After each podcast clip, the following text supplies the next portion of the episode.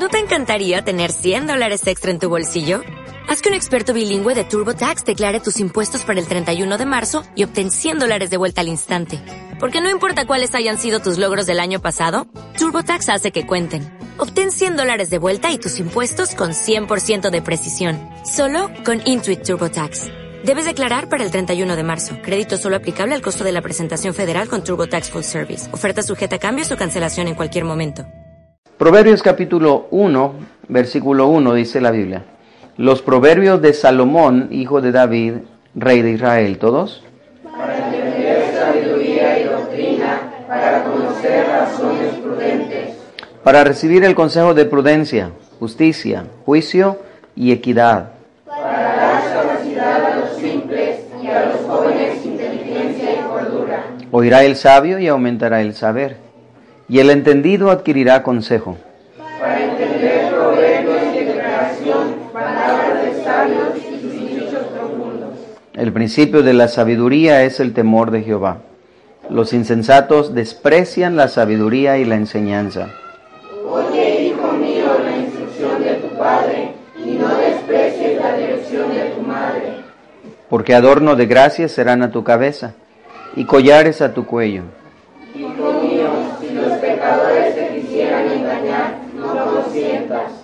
Si dijeren, ven con nosotros, pongamos acechanzas para derramar sangre, acechemos sin motivo al inocente.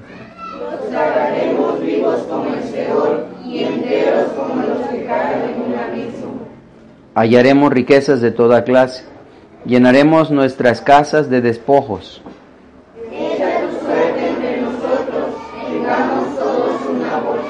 Hijo mío, no andes en camino con ellos, aparta tu pie de sus veredas, Porque sus pies corren hacia el mal y van preciosos a derramar sangre. porque en vano se tenderá la, la red ante los ojos de toda ave. Pero ellos en su propia sangre ponen acechanzas y a sus almas tienden lazos. Tales son las sendas de todo el que es dado a la codicia, la cual quita la vida de sus poseedores. La sabiduría clama en las calles, alza su voz en las plazas. Clama en los principales lugares de reunión, en las entradas de la puerta de la ciudad, dice sus razones. ¿Hasta cuándo, oh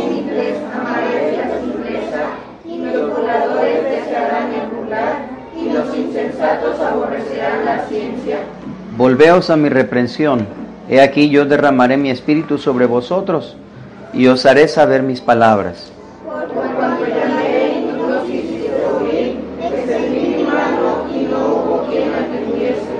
Sino que desechasteis todo consejo mío y, la reprensión, y mi reprensión no quisisteis. Cuando viniere. Cuando viniere como una destrucción lo que teméis, y vuestra calamidad llegare como un torbellino, cuando sobre vosotros viniere tribulación y angustia. Entonces me llamarán y no responderé, me buscarán de mañana y no me hallarán. Por cuanto aborrecieron la sabiduría y no escogieron el temor de Jehová.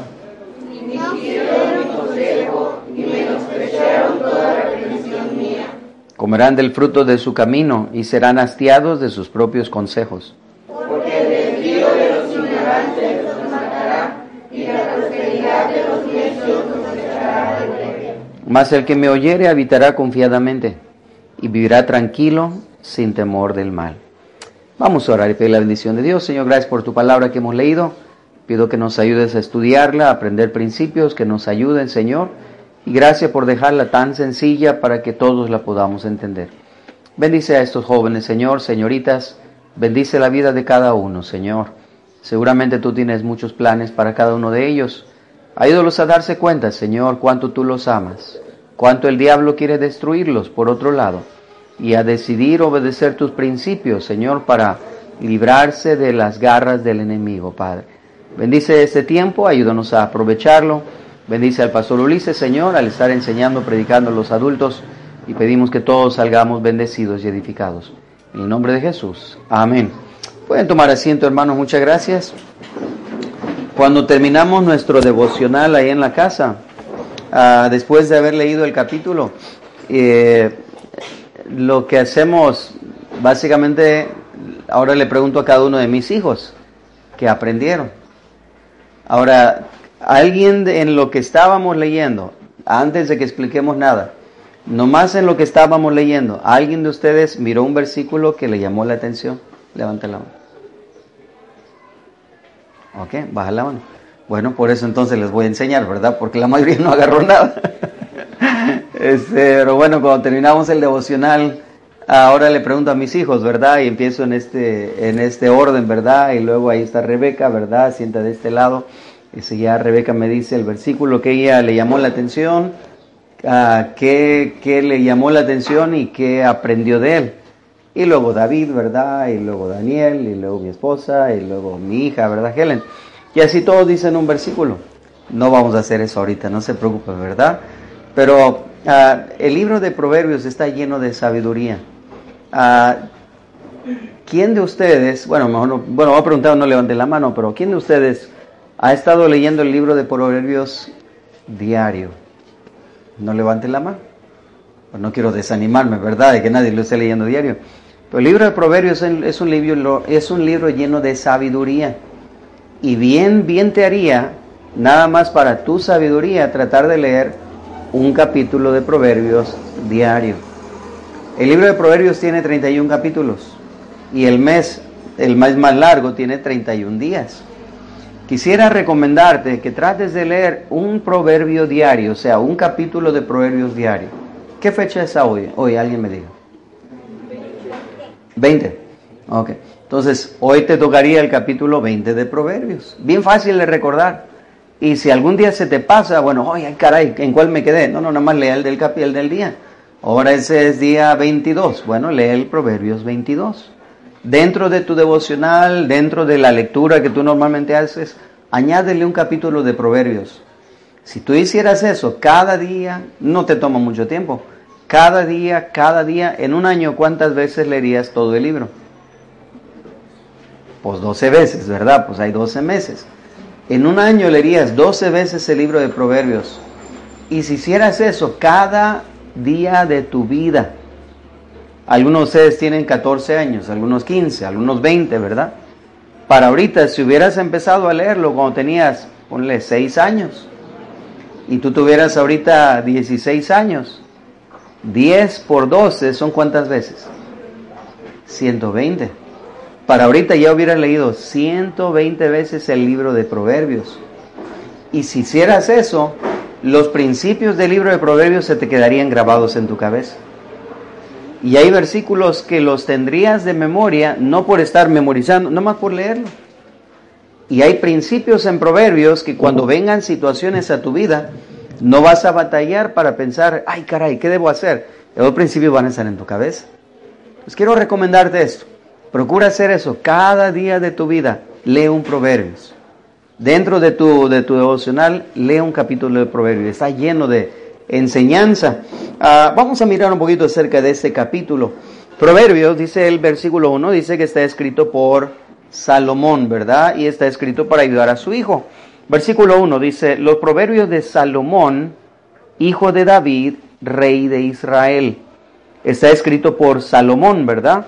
Y luego él menciona, ¿verdad?, que está escrito para su hijo, versículo 2, capítulo 2, por ejemplo, versículo 1 dice, Hijo mío, si recibieres mis palabras, y sigue hablando. Entonces, Salomón está escribiendo a quién? A su hijo. ¿Tú sabes quién fue la persona más sabia de todo el mundo? Salomón. Y Salomón escribió este libro, no nada más siendo el más sabio, sino siendo inspirado por Dios. Y Salomón escribió este libro para dárselo a quién o para enseñar a quién? A su hijo. Entonces tenemos al hombre más sabio del mundo enseñando a su hijo. ¿Cuántos de repente han tenido dudas de no sabes qué hacer? Levanta la mano. Caray, los demás siempre saben qué hacer. Bueno, yo, yo he tenido muchas dudas, ¿verdad? Y hay muchas cosas que a veces no sé qué hacer. Si somos honestos, creo que todos tendríamos que admitir eso, ¿verdad? Pero hay muchas cosas que no sabemos qué hacer. Y cuando tú tienes duda, ¿qué tal te gustaría preguntarle a la persona más sabia del mundo? Tú dices, bueno, pues ¿dónde está? Pues está aquí en Proverbios precisamente. Porque Salomón, el más sabio del mundo, fue el que escribió esos proverbios. Pero no nada más siendo el más sabio, sino ahora siendo inspirado por Dios. Y no nada más es del hombre más sabio, sino esto es palabra de Dios. Y claro que está lleno de sabiduría. Y está escrito para ti, ¿verdad? Y para uno como hijo también. Bueno, el versículo 1 y 2 nos enseña para qué es el libro de Proverbios. Dice, uh, versículo 2, para entender sabiduría y doctrina, para conocer razones prudentes, para recibir el consejo de prudencia, justicia, juicio y equidad y sigue hablando, para dar sagacidad a los simples, a los jóvenes, inteligencia y cordura, etc. Ahora, y nos dice cuál es el propósito del libro. Dice para empezar, para dar sabiduría y doctrina. Para dar sabiduría, ¿qué cosa es la sabiduría? La sabiduría no es solamente conocimiento. Hay mucha gente que tiene mucho conocimiento, hay mucha gente que va a colegios, universidades, graduados, que son ingenieros, licenciados, y saben mucho, pero no tienen sabiduría. La sabiduría no es el conocimiento, sino la sabiduría es saber cómo aplicar ese conocimiento precisamente. Uno puede tener el conocimiento, pero si no eres sabio no lo vas a poder aplicar. Ahora, una persona que va a la universidad y estudia una ingeniería, bueno, va a tener conocimiento en esa área, pero hay tantas otras áreas que necesito yo saber cómo hacer en mi vida. Ah, en la universidad me van a enseñar cómo enseñar a mis hijos, ¿sí o no? No. ¿Me van a enseñar cómo guiar a mis hijos, sí o no? No.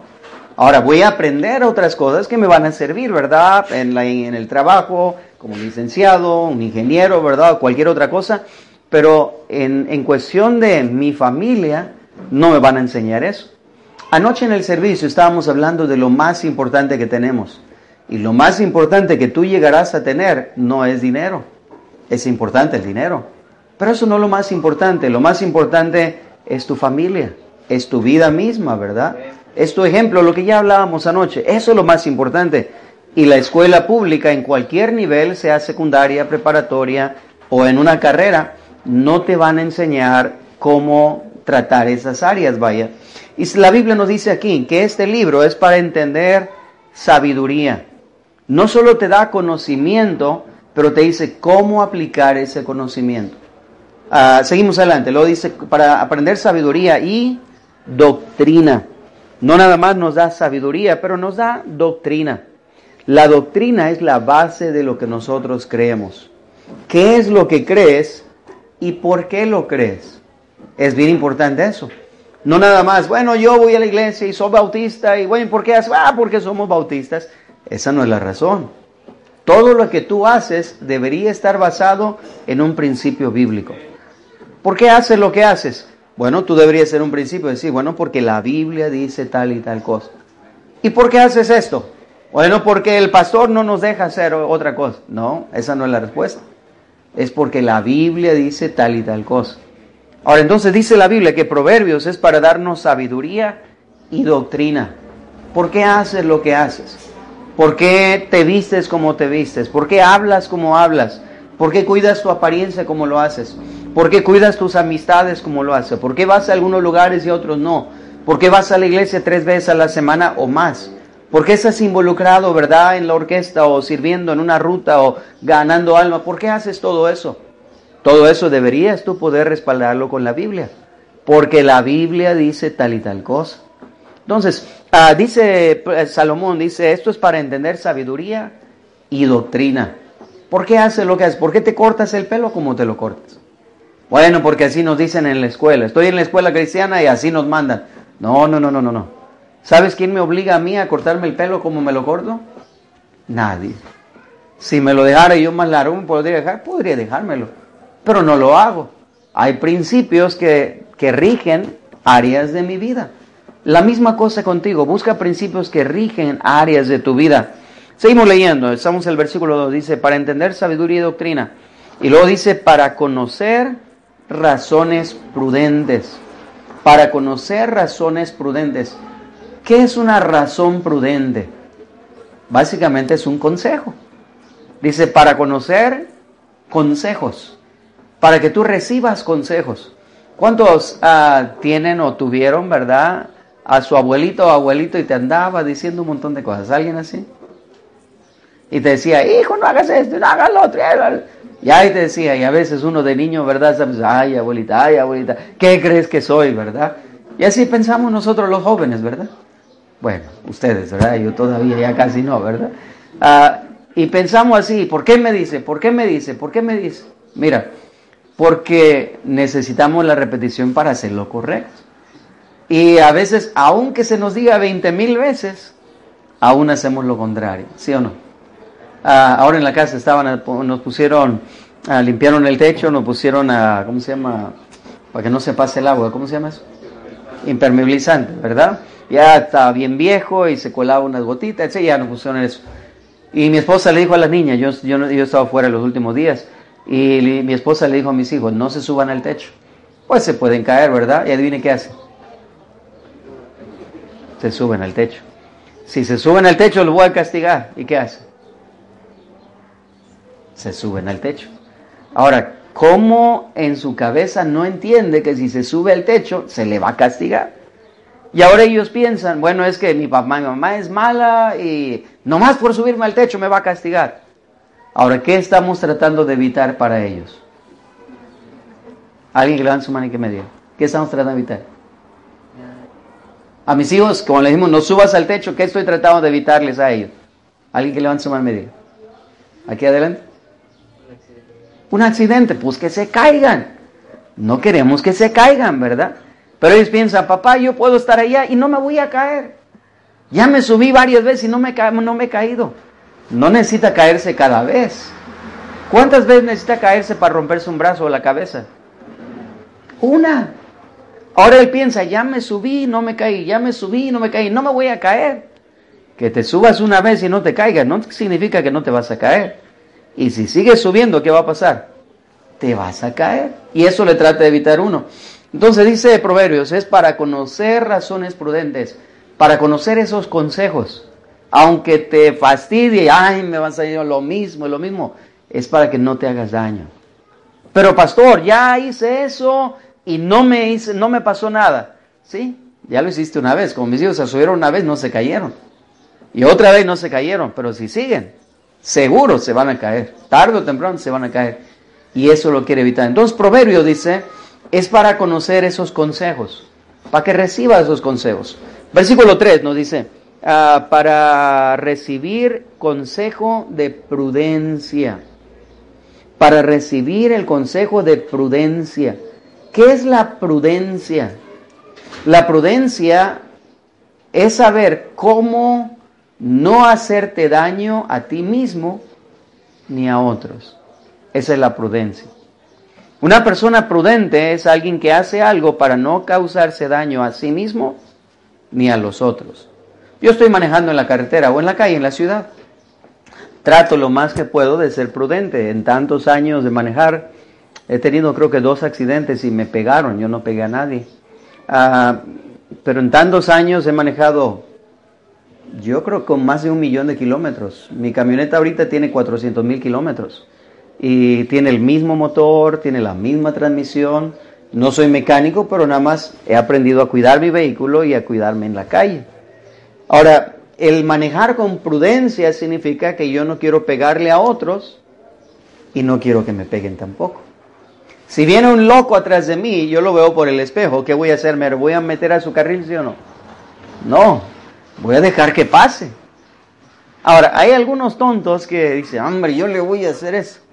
Pues es un menso, porque si me pega me va a ir mal a mí también.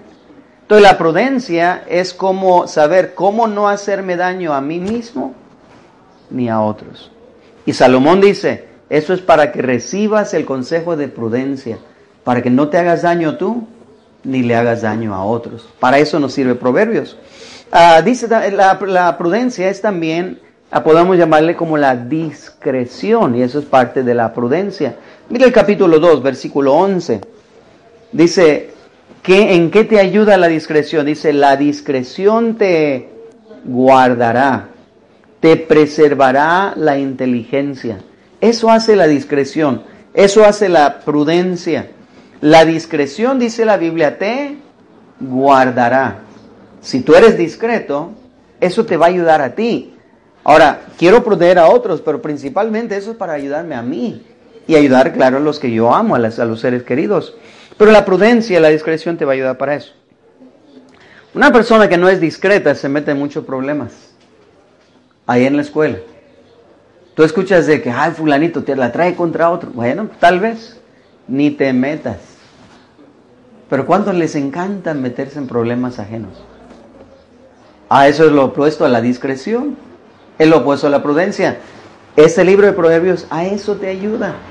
A ser discreto, a aprender. ¿Tú has visto cuántos padres o adultos se endeudan hasta que no pueden más. ¿Alguien ha visto eso? Levante la mano. Baja tu mano. Y no tienes que andar con carro nuevo. Algunos se endeudan en Coppel. Con unos zapatos que en seis meses ya no te van a servir. Y ahí estás, págalos y págalos y págalos. Ahora, si prestas atención a Proverbios, te enseña cómo no hacer eso. Ay, ¿dónde está? Lee Proverbios. Te va a dar sabiduría. Entonces nos habla de la prudencia, para recibir el consejo de prudencia, cómo no hacerte daño, cómo no hacer daño a otros. Y luego dice, para recibir el consejo de prudencia, y luego dice justicia. ¿Qué es la justicia o el consejo de justicia? Justicia es cómo hacer lo correcto. ¿Cómo hacer lo correcto? ¿Cómo tú puedes hacer lo correcto? Bueno, aquí está el consejo. Y Salomón te da el consejo, cómo tú hagas lo correcto. Justicia, y luego dice juicio. Versículo 2, para 3, para recibir el consejo de prudencia, justicia, juicio. ¿Cuál es el consejo de juicio? Eso es cómo decidir correctamente. ¿Cómo tú puedes aprender a hacer juicio entre lo correcto y lo incorrecto? ¿Cómo puedes tú saber, tengo una decisión y esto, ¿qué hago? ¿Esto o lo otro? Salomón está diciendo, este consejo te ayuda para hacer juicio para que seas sabio y puedas decidir correctamente. Y la verdad es que ustedes están en una etapa donde tienes muchas decisiones. Y las decisiones que tú tienes en la etapa que tú estás van a determinar el resto de tu vida.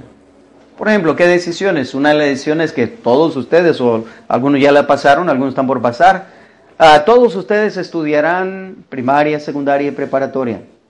¿Y después de la prepa qué? Bueno, ahí sí ya se diversifica. Hasta la prepa todos pasarán por allá. Pero después de la prepa vienen las carreras. ¿Qué vas a decidir? Dices, ah, hermano, ¿y qué tiene que ver eso? Tiene que ver mucho. Porque tu vida, ahora la carrera que tú decidas, tu vida se va a ir por ese rumbo. En el lado secular, vaya, ¿verdad? En el lado de tu trabajo, etcétera, etcétera. Entonces, ah, hermano, ¿y, qué, qué importancia tiene? Tiene mucha importancia. ¿Cómo le puedo hacer? Bueno, para empezar, tú necesitas orar a Dios. ¿Qué es lo que Dios quiere para tu vida? ¿Y a poco a Dios le importa eso? A Dios le importa cada área de tu vida. Y si tú decides incorrectamente, te puede afectar muchísimo. Una es decidir qué vas a estudiar. Obviamente eso te va a llevar al campo de trabajo. Y depende de qué estudias, es el área de trabajo que tú vas a estar. Entonces tienes que decidir correctamente. Y luego, claro, llegas a una edad un poquito, un poco más avanzada uh, para muchos de ustedes, pero llegas al tiempo donde tienes que decidir con quién te vas a casar. ¿Con qué señorita? ¿Con qué joven? Tú dices, ay, pues con la más bonita. Esa no es la respuesta correcta. Ay, pues con el muchacho que tenga más dinero. Ah, eso tampoco es. Ahora, ¿cómo puedo saber quién sí, quién no? Bueno, la Biblia nos da consejo. Y la Biblia te da consejo para decidir correctamente. Por eso dice Salomón, para recibir el consejo de prudencia, justicia, juicio, para saber hacer juicio si esto es correcto o incorrecto. Mira, no el primer muchacho que te dice palabras bonitas tiene que ser precisamente de Dios. Entonces, hermano, ¿y cómo sé y cómo no? Bueno, precisamente para eso es el consejo de la palabra de Dios para ayudarte a decidir y te da principios para poder decidir quién es el correcto y quién no es, no es el correcto. Y mira, especialmente con jovencitas que han vivido una vida limpia, hablando de que no están en el mundo, no están en fiestas, no están en música mala, no están en influencia de drogas y todo eso. Jovencitas que viven una vida de ese tipo, muchas veces cuando el primer muchacho les habla, luego, luego piensan, ay, pues ese es. No, no tiene que ser, espérate. No pasa nada, puedes esperar. Y tú dices, hermano, y si le digo que no y se va, mira, si tú le dices que no y se va, de plano no era. Y tú dices, ¿y cómo, cómo sé que no es? Porque si él no consideraba, no estaba seguro que tú eras y no regresa otra vez y regresa otra vez, pues de plano no era. No me entienden, ¿verdad? Bueno, no el primero que te diga va a ser, ahora se dices, y si regresa y regresa y regresa, ¿será él? No es prueba eso tampoco. Entonces tienes que seguir los principios de la palabra de Dios. Ahorita veremos otras cosas acerca de eso. Pero especialmente jovencita así, que vive una vida muy limpia, muy apartada de todo eso, ¿verdad? De todas esas cosas del mal que, que, he hablado del mundo. Y luego con la primera persona, uh, tristemente, se, se unen emocionalmente y luego causa mucho daño a su vida, ¿verdad? Pero bueno, dice los proverbios, es para recibir el consejo de juicio, juicio para ayudarte a decidir correctamente. Una de las claves del juicio es la equidad o el equilibrio. Ah, estamos ahí en el versículo 3. Justicia, juicio y equidad. La palabra equidad nos habla del equilibrio.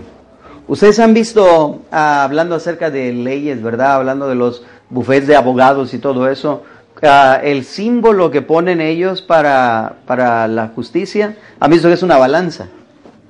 Y eso habla del equilibrio, ¿verdad? Tener una vida equilibrada. Bien importante que tú aprendas a tener una vida equilibrada, pero de niños, uno no saben hacer eso.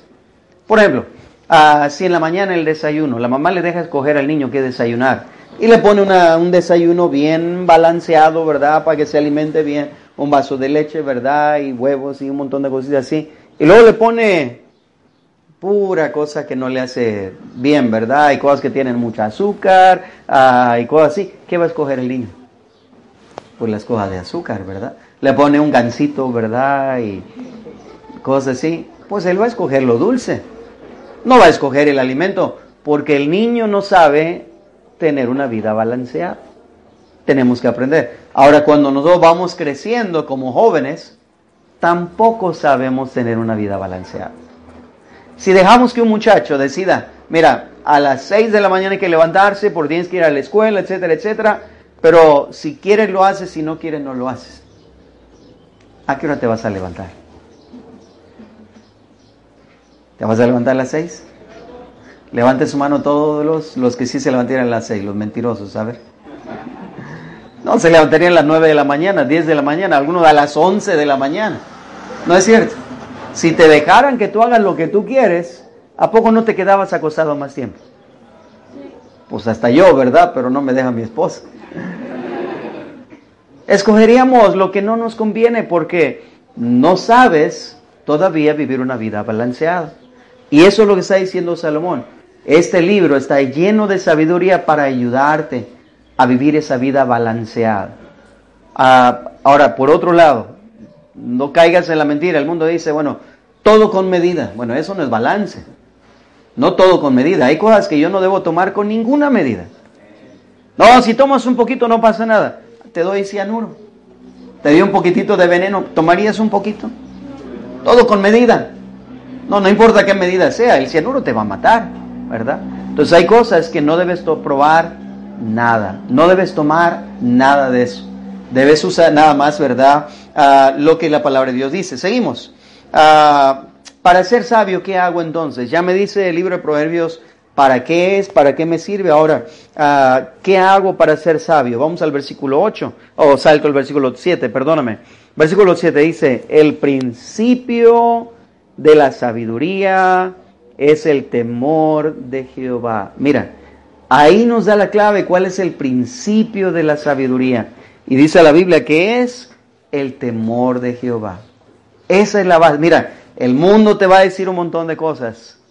Es falso. No es cierto. Y el mundo tiene sus propias enseñanzas y creencias. Eso es falso. No es cierto. Y el mundo ha desarrollado un montón de enseñanzas si no están basadas en la palabra de Dios, son falsas. Por ejemplo, hay una carrera que es la psicología. Y que hay, hay gente que dice, no, pero la psicología es buena. La psicología está llena de enseñanza completamente antibíblica.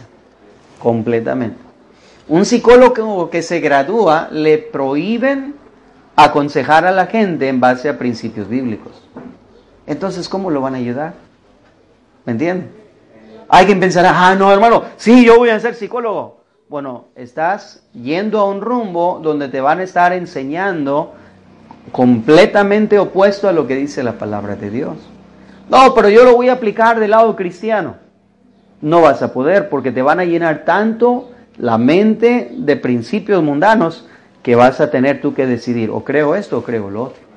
O te sales de esa carrera, o tú decides, no, yo sigo ahí y abandonas a Dios. No hay, no hay manera de conciliar las dos.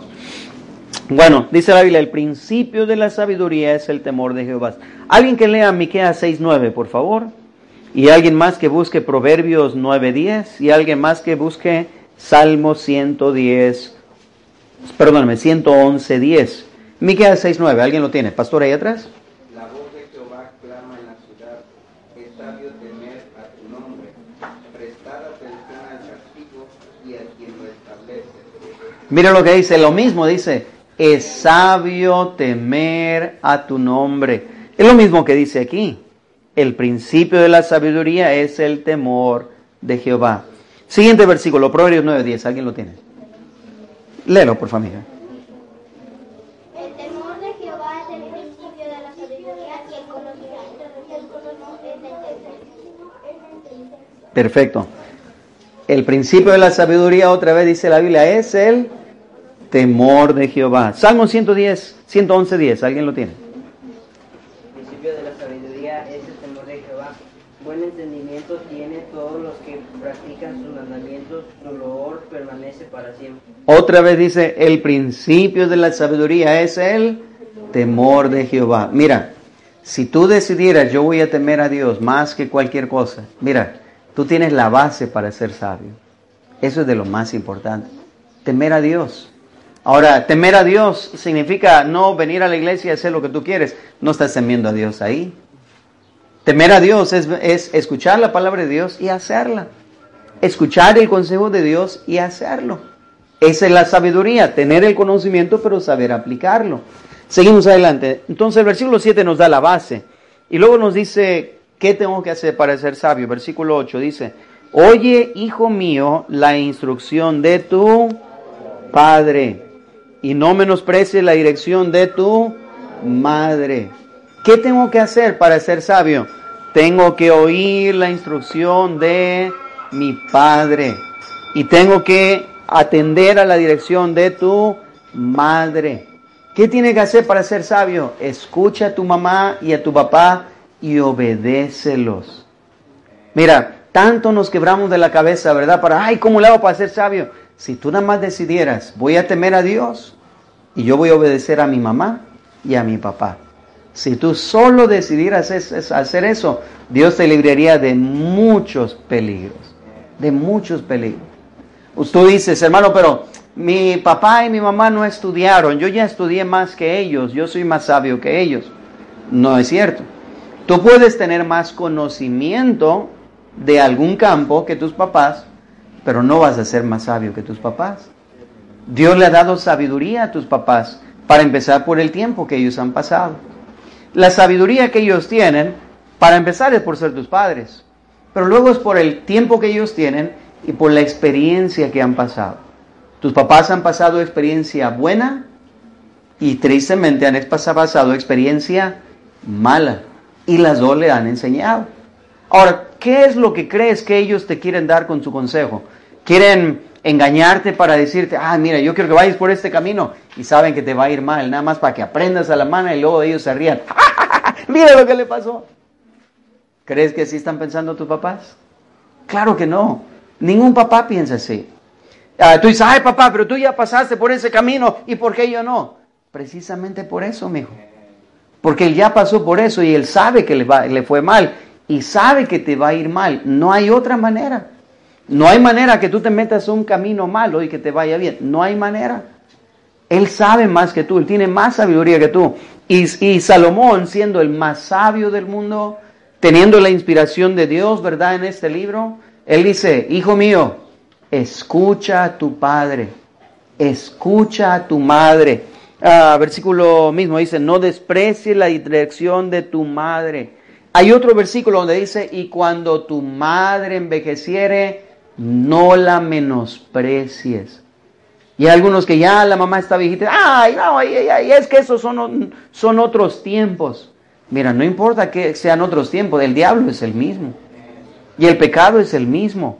Y la destrucción que trae el pecado siempre será el mismo. Ay, mamá, papá, pero tú no sabes nada de esto, del teléfono, internet. No importa que no sepa nada de eso. Saben el daño que te puede hacer, lo que te están prohibiendo, y serías muy sabio si primero temes a Dios y luego le haces caso a tu mamá le haces caso a tu papá. Ay, pero yo creo que esto es lo que debo hacer y mi mamá me dice que no. Mira, alguien dirá, ¿y qué si mi mamá se equivoca en lo que me está diciendo? Tú no tienes mucho peligro ahí. Si papá o mamá se equivocaran algo que te dice no, ¿sabes qué? Tienes la protección de Dios de que estás obedeciendo a tus padres. Aún si acaso, y ellos se pueden equivocar, son humanos, pero si tú decides, no, yo no sé, eh, pienso, de repente está mal, no sé, pero Dios me dice que los obedezca y voy a hacer lo que Dios dice y lo voy a obedecer. Tienes toda la protección de Dios ahí. Porque estás decidiendo obedecer a papá y mamá. ¿Entiendes lo que estoy diciendo ahorita? O sea, si mi papá está correcto y yo no lo entiendo, pero me pongo bajo su consejo, pues me va a ir bien, porque aunque no lo entiendo, él tiene la razón. Pero si acaso él se equivocara y yo hago su consejo, tengo la protección de Dios porque le estoy obedeciendo. Y ahora estamos hablando obviamente del consejo, no estoy hablando de que mi papá me obligue, sabes que tómate esta cerveza. Bueno, mi papá me dijo y ahí voy. Obviamente que no. Tú sabes que dice la palabra de Dios. Porque algunos son buenos para cambiar las cosas también, ¿verdad? dice, ah, pues el pastor dijo, el hermano dijo, así que, pues mi papá va al baile, mi mamá va a hacer esto, pues yo también voy a ir allá. No, no, no, mi hijo, la palabra de Dios está diciendo eso. No, obviamente, ¿verdad? Estamos hablando de una decisión que tú debes hacer y papá te dice no, entonces sí, harías muy bien si hace lo que él te dice. Bueno, entonces, para ser sabio necesitas es obedecer a papá, obedecer a mamá, a quien no debes oír. Versículo 10. Hijo mío, si los pecadores te quisieren engañar, no consientas. Si los pecadores te quisieren engañar, no consientas. ¿Quiénes son los pecadores? Gente que no teme a Dios, gente que no quiere agradar a Dios. Ahí no estamos hablando solamente de gente del mundo, estamos hablando de gente incluso que podría venir a la iglesia, pero no quiere obedecer a Dios. Entonces voy a tener cuidado de no ir a ellos. Si los pecadores te quisieran engañar, dice la Biblia, no consientas. Y luego dice, ¿qué más dicen ellos? Si dijeren, ven con nosotros, Pongamos acechanzas para derramar sangre. Acechemos sin motivo al inocente y los tragaremos vivos como el Seol y enteros como lo que cae en un abismo. Hallaremos riquezas de toda clase. Llenaremos nuestras casas de despojos. Echa tu suerte entre nosotros. Tengamos todos una bolsa. Ahora ellos se están ofreciendo ganar un montón de dinero, pero de manera indebida. Si alguien te ofrece algo de manera indebida, dice la Biblia, no, no les oigas a ellos. Dice, no consientas, no escuches su consejo. Y habrá gente así. Mira, vamos a ganar un montón de dinero, nada más no vas a ir a la iglesia el domingo. No, nada más un domingo cada mes. ¿Tú crees que eso está correcto? La Biblia me dice claramente que no. Entonces no voy a escuchar ese consejo. No, no, pero mira, este negocio está bueno. Y mira, no más hay unas cosas que las firmas, hay que falsificar, etcétera, pero vamos a ganar un montón de dinero, todo está bien. Mm. La Biblia dice ahí, no consientas. Alguien va a tratar de ayudar, de jalarte para hacer algo incorrecto, no lo hagas. Ah, este negocio está bueno, pero y vas a ganar un montón de dinero, nada más no tienes que vestir así tan larga, tienes que cambiar un poquitito de tu vestido. Eso no está correcto. Está rompiendo un principio bíblico. Eso, mira, vamos a tener un buen negocio y todo, pero cualquier cosa que venga en contra de la palabra de Dios, tú sabes, ah, eso no. no lo voy a hacer. Entonces, para empezar, voy a temer a Dios. Escucha a papá y mamá. Y luego los pecadores que te quisieran engañar, dice la Biblia, no consientas. Y luego nos dice más que eso, no nada más no consientas, versículo 15 dice, Hijo mío, no andes en camino con ellos. Aparta tu pie de sus veredas. Te está diciendo, una vez que ves que alguien te está ofreciendo algo así, ya ni siquiera, no nada más no lo siga escuchando, aléjate de esa persona. Apártate de ahí. No importa quién sea.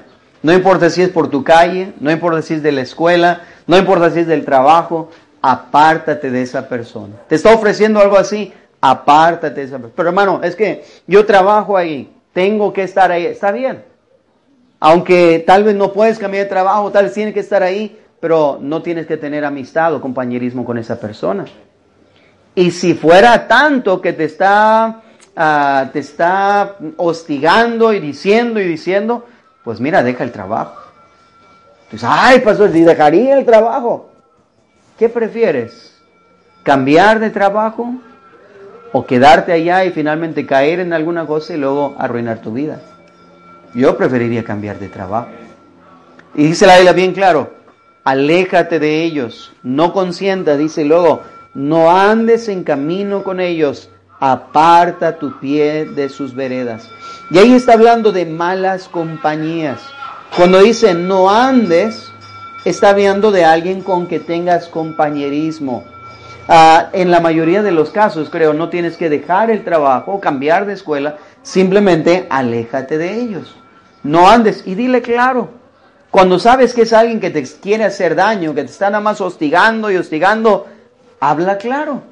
Ah, háblale claro. Yo no voy a hacer eso y, te testifica y habla y todo, pero aléjate de ello y simplemente haz eso. Si es un muchacho que te está hostigando, habla claro. Mira, yo le voy a decir a mi papá. Y no te dé pena decir eso. Y jovencita, no te dé pena hasta darle una cachetada a alguien que te está ah, aconsejando mal o tratando de, ah, de, decir algo que incorrecto. Dale una cachetada de un principio. Haces eso, se te va a apartar. Y no va a regresar por otra. Pero deja claro cuál es tu línea. Si dices, no, pero es que voy a seguir así, de repente lo gano a Cristo. No, lo que va a pasar, porque no es una persona que quiere aprender de ti, quiere arruinar tu vida. Pero deja clara tu línea y lo mismo tú. asegúrate, ¿verdad? Dice la Biblia, apá, no andes con ellos. Y hablamos ahí de malas compañías, malas amistades.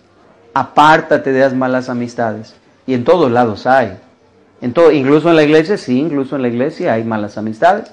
O ah, no quiero decir que yo voy a estar en pleito, voy a decirle cosas feas a alguien. No, no, pero hay gente con quien no me junto. Hay gente que yo sé que sería una mala influencia, no me junto con ellos porque sé que me van a afectar, ¿verdad? Y otra vez, sin ser grosero ni nada de eso, nada más simplemente no voy a andar con ellos. Y estamos hablando de malas amistades en la escuela, en el trabajo, y dice la Biblia, no te juntes con ellos, apártate de ellos, no andes en camino con ellos. Porque ¿qué pasa? Versículo 19, si leemos el 16 en adelante, dice, ¿por qué me debo apartar? Porque sus pies corren hacia el mal, van presurosos a derramar sangre, en vano se tenderá la red en los ojos de toda ave, pero ellos a su propia sangre, acechan, perdón, a su propia sangre ponen acechanza. Está hablando todo eso de la gente mala uh, que, ya hablamos, ¿verdad? En el versículo 10. Uh, a sus propias almas tienen lazo y luego dice el fin de todo ese versículo 19, tales son las sendas de todo el que es dado a la codicia, la cual quita la vida de sus poseedores. Esa gente que anda en negocios chuecos y querer más dinero, más dinero, no importa cómo lo ganen, dice la Biblia aquí, la raíz de eso, de ellos, o sea, lo que los mueve, lo que los motiva a hacer todas esas cosas incorrectas, dice la Biblia, es la codicia. Porque dice ahí, ah, tales son las sendas de todo el que es dado a la codicia. La codicia es la que los mueve. Tener más dinero, no importa cómo lo consigo, quiero tener más. No importa si comprometes convicciones, quiero tener más. No importa si tú vas a hacer daño, quiero tener más. Y mire, ¿cuánta gente se ha metido al crimen organizado? ¿Qué mueve al crimen organizado? La codicia, tener más dinero. Y hace cosas ilegales, obviamente, ¿verdad? Hay tanta atrocidad por su codicia, quiero tener más y más y más. Tú dices, yo no me voy a meter al crimen organizado. No, pero podrías a alguien con un negocio chueco meter, tratar de meterte a eso. O tal vez algo que no es chueco, tal vez es un negocio legal, pero te quita de tu asistencia a la iglesia. Te quita de tu servicio a Dios. Te quita y ya no puedes estar en el coro. Ya no puedes estar ganando almas. Ya no puedes estar sirviendo a Dios. Ya no puedes venir el miércoles. No hagas eso. No hagas eso.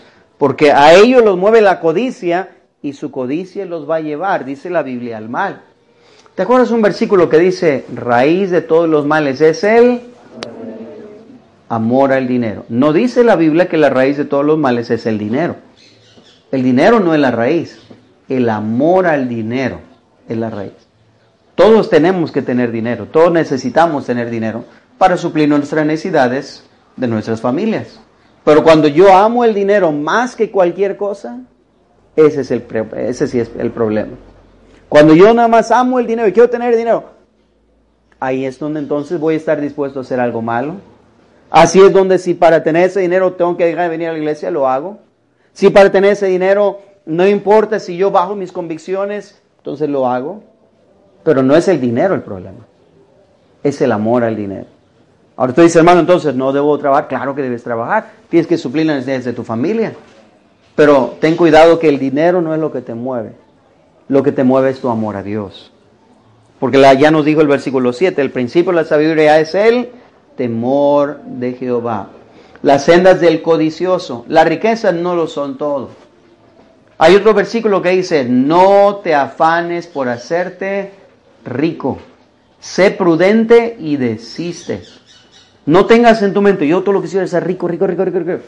No, mira, si tú amas a Dios y tú eres fiel a Dios y tú honras a Dios con tus bienes, cuando tú ganas dinero, das tu diezmo y das ofrendas arriba de tu diezmo, Dios te va a bendecir.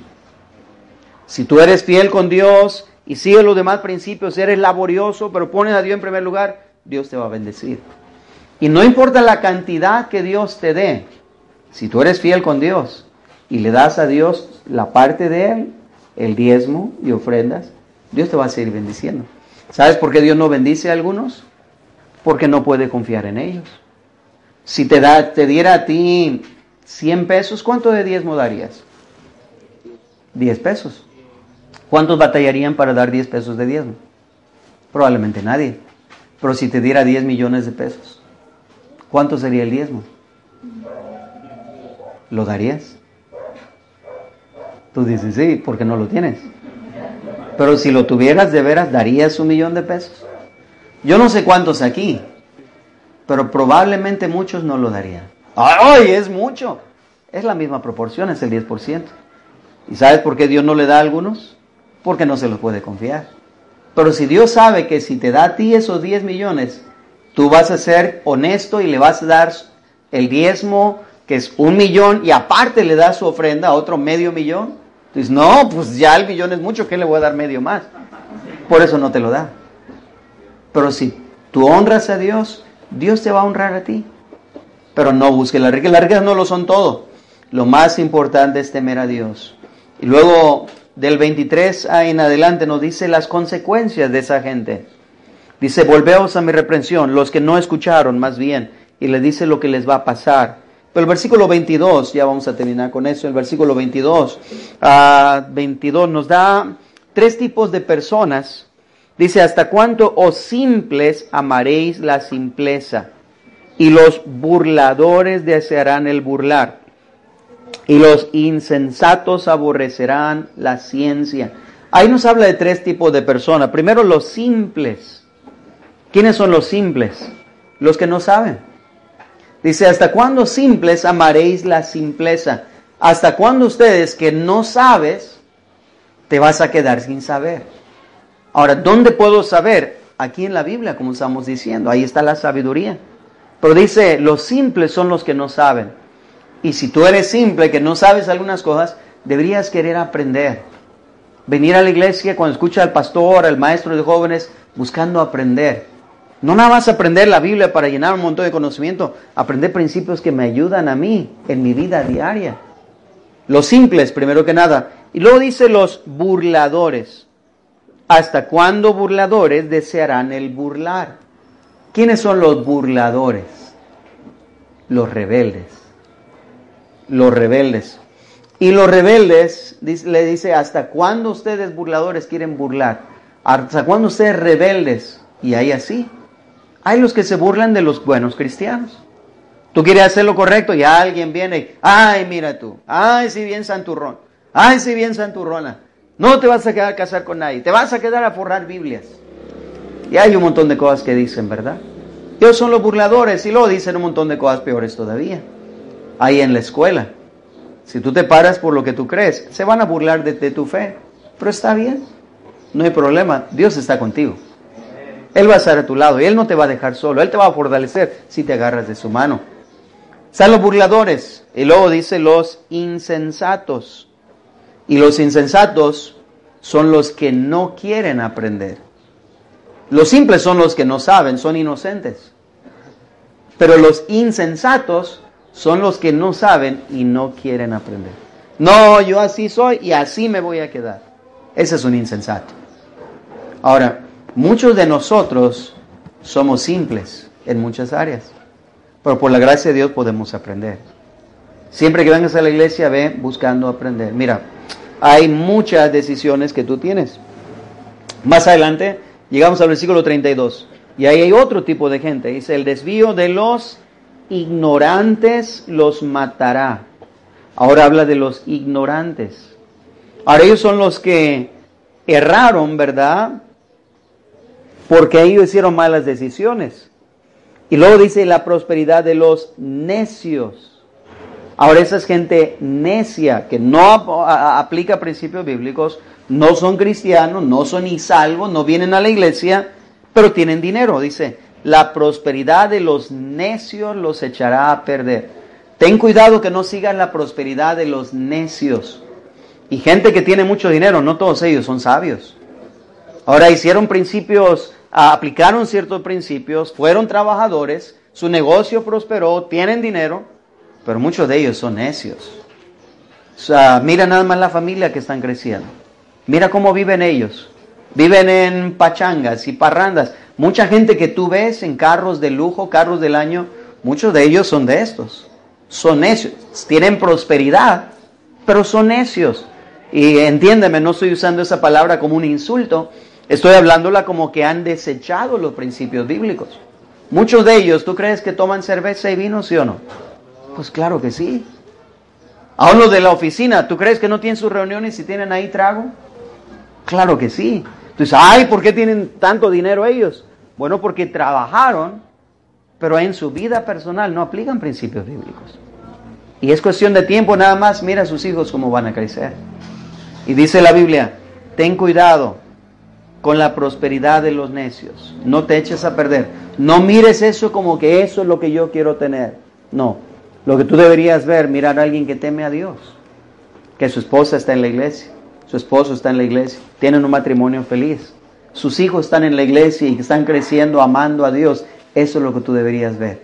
Es lo que tú deberías querer. No la prosperidad de los necios. Ahora, otra vez, puede ver una gente de dinero que está en la iglesia y fiel. Está bien. Nada malo con eso. Pero la gente que ha desechado los principios de Dios, aunque tenga dinero, no creas que ese dinero es lo que les va a permitir.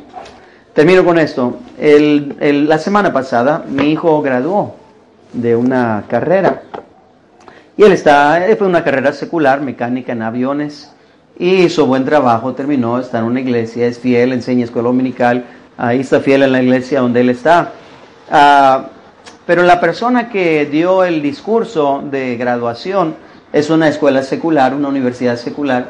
Dijo muchas cosas interesantes, yo pienso, y buenas, pero dijo una cosa que yo creo que es incorrecta. Y dijo, dicen que el dinero no lo es todo, dijo él. Y él tiene mucho dinero millonario, ¿verdad? Negocios, etc. Y dice, pero si yo puedo escoger entre tener dinero y no tener dinero, dijo, voy a escoger tener dinero. Suena bonito eso.